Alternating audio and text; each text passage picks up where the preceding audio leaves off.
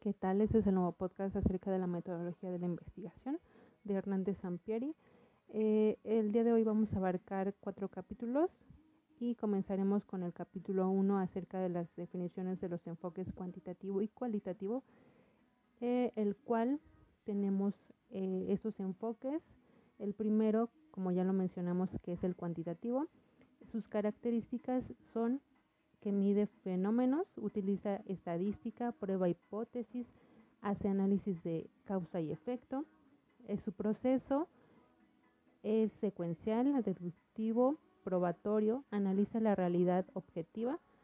Sus bondades son la generalización de resultados, control sobre fenómenos, precisión, réplica, predicción.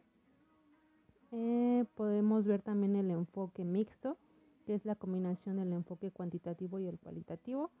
Sus características eh, es que explora los fenómenos en profundidad, se conduce básicamente en ambientes naturales, los significados se extraen de los datos, no se fundamentan en estadística y posteriormente el cualitativo es un proceso el cual es inductivo, es recurrente, analiza múltiples realidades subjetivas, no tiene secuencia lineal.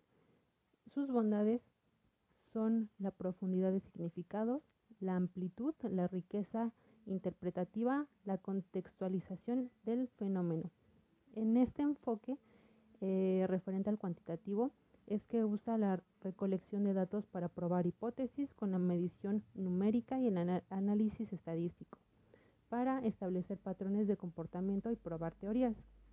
Y algunas de las fases por ejemplo, en este enfoque es la fase 1 comienza con una idea, la fase 2 posteriormente se emplea un planteamiento del problema, en la fase 3 observamos la revisión de la literatura y desarrollo del marco teórico, en la fase 4 vemos la visualización del alcance del estudio, la fase 5 eh, es la elaboración de hipótesis y definición de variables, en la fase 6 podemos observar la elaboración del desarrollo del diseño de investigación.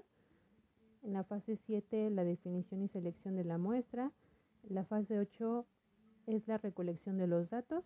En la fase 9 observamos la el análisis perdón, de los datos y en la fase 10 es la elaboración del reporte de resultados. Por otra parte, el enfoque cualitativo utiliza la recolección de datos y medición numérica para descubrir o afinar preguntas de investigación en el proceso de interpretación. En los datos cualitativos se dan las descripciones detalladas de situaciones, eventos, personas, interacciones, conductas observadas y sus manifestaciones. Y en este caso mencionaré solo algunas diferencias entre el método cualitativo y el método cuantitativo. En el enfoque cuantitativo encontramos el positivismo, el neopositivismo y el positivismo. A su vez también hay una realidad de conocer. Esto puede hacerse a través de la mente. Además existe una realidad objetiva única. El mundo es concebido como externo al investigador. En el enfoque cualitativo encontramos la fenomenología, constructivismo, naturalismo, interpretativismo. Hay una realidad de descubrir construir e interpretar. La realidad es la mente. Además, la realidad sí cambia por las observaciones y la recolección de datos. Desde luego, ambos enfoques resultan muy valiosos y han realizado notables aportaciones al avance del conocimiento. Además, constituyen, diferentes aproximaciones al estudio de un fenómeno. La investigación cuantitativa nos ofrece la posibilidad de generalizar los resultados más ampliamente, mientras el método cualitativo proporciona profundidad a los datos, dispersión, riqueza interpretativa, contextualización del ambiente o entorno, detalles y experiencias únicas. En el capítulo 2 hablaremos acerca del nacimiento de un proyecto de investigación cuantitativa, cualitativa o mixta.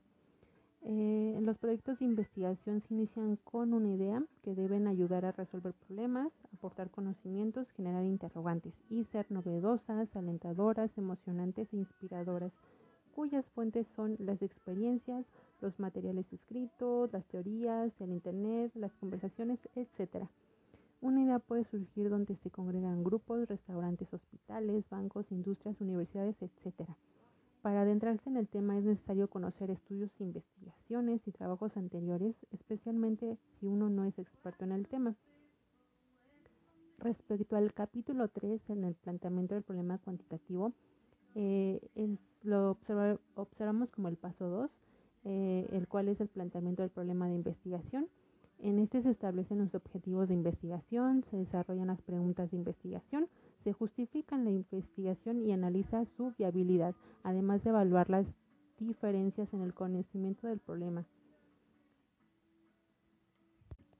En realidad, plantear el problema no es sino afinar y estructurar más formalmente la idea de investigación. En el capítulo 4, como el desarrollo de la perspectiva teórica, revisaremos la literatura y la construcción del marco teórico. Esta es la tercera etapa de investigación cuantitativa y proporciona el estado del conocimiento y da el sujeto histórico. Sustento, perdón. Sus funciones son orientar el estudio, prevenir errores, ampliar el horizonte, establecer la necesidad de la investigación, inspirar nuevos estudios y ayudar a formular hipótesis, además de prever un, de un marco de referencia.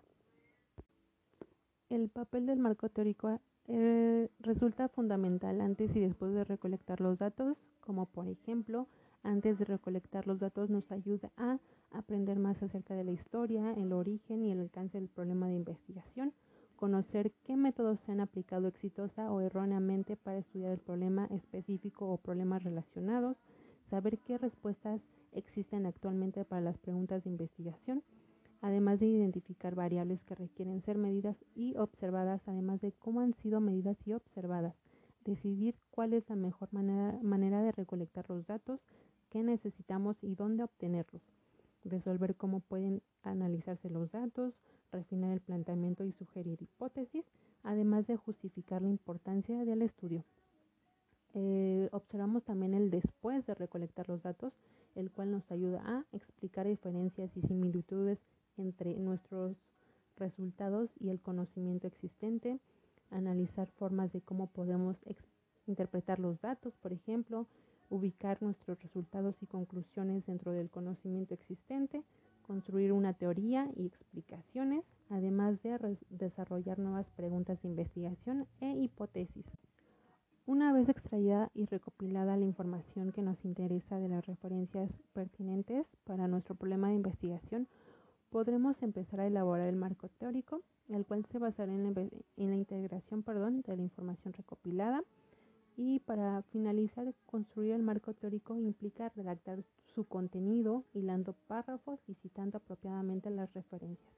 Y bueno, hasta aquí esto es todo por hoy. Espero que haya sido de su agrado.